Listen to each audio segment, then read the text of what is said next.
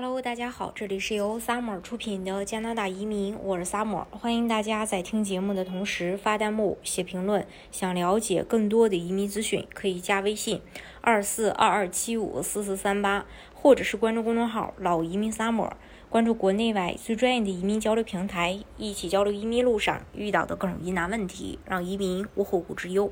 加拿大是一个移民国家，地球人都知道。但加拿大开放力度究竟有多大？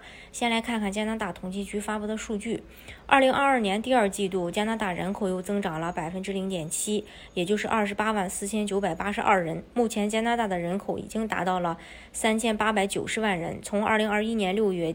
底到二零二二年六月底，加拿大人口增长的比例是百分之一点八，这也是一九五七年以来单季度人口增长最多的一次。也就是说，过去几个月每天就有三千一百人获得加拿大身份。特鲁多在第二任期的时候就制定了移民目标，从此前人们判断的三年一百万移民提升到了三年一百三十万移民。如果按这个开放速度的话，计划可能会提前完成。特鲁多不止一次强调加拿大国门开放力度，让更多的移民，尤其是青壮年移民来到加拿大，那是为了缓解老龄化导致的劳动力短缺问题，扩充工作年龄的。这个人口在这七国家中，加拿大移民增长率、人口增长速度、移民占人口增长的比例都是最高的，有超过百分之九十五的人口增长来自移民，有超过百分之九十五的就业增长来自移民。四月一日到七月一日，国际移民就增加了二十七万，相当于三个月就多出了一个列治文。这个速度是非常疯狂的，意味着平均每个月有九万名移民去登陆。假如每个月。呃，都是这个速度。别说三年一百三十万移民，三年足足能够吸引超过这个三百万。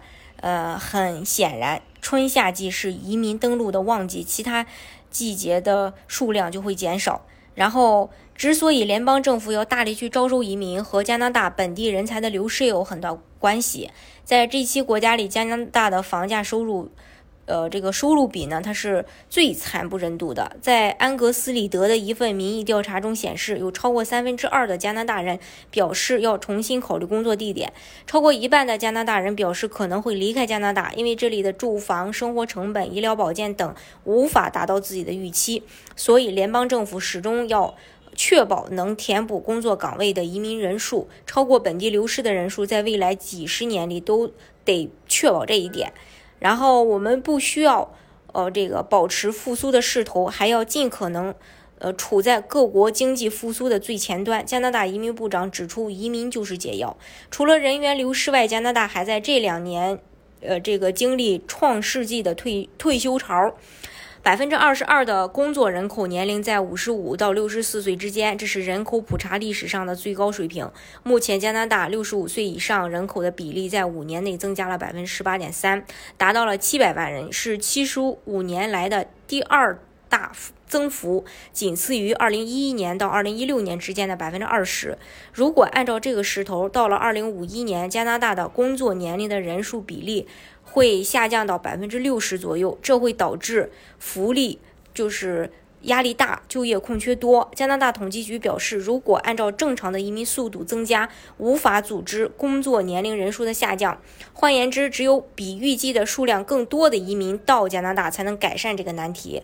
虽然说加拿大在很多岗位都缺人，但并不表示大量移民能够准确到自己的岗位，从而迅速投入工作。比方说，有的岗位有一千个缺口，却有一万。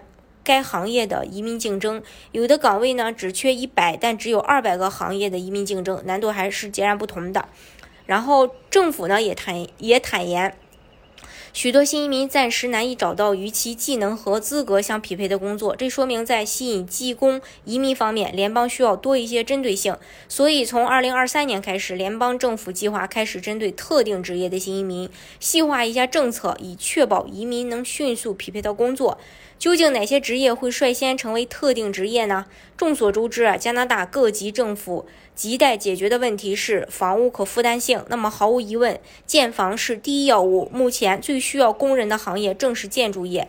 加拿大移民部长还表示，建筑业和工程业需要大量人才引进，但同时也需要筛选合适的人。毕竟建筑行业的要求很高，要杜绝豆腐渣工程和建筑相关的。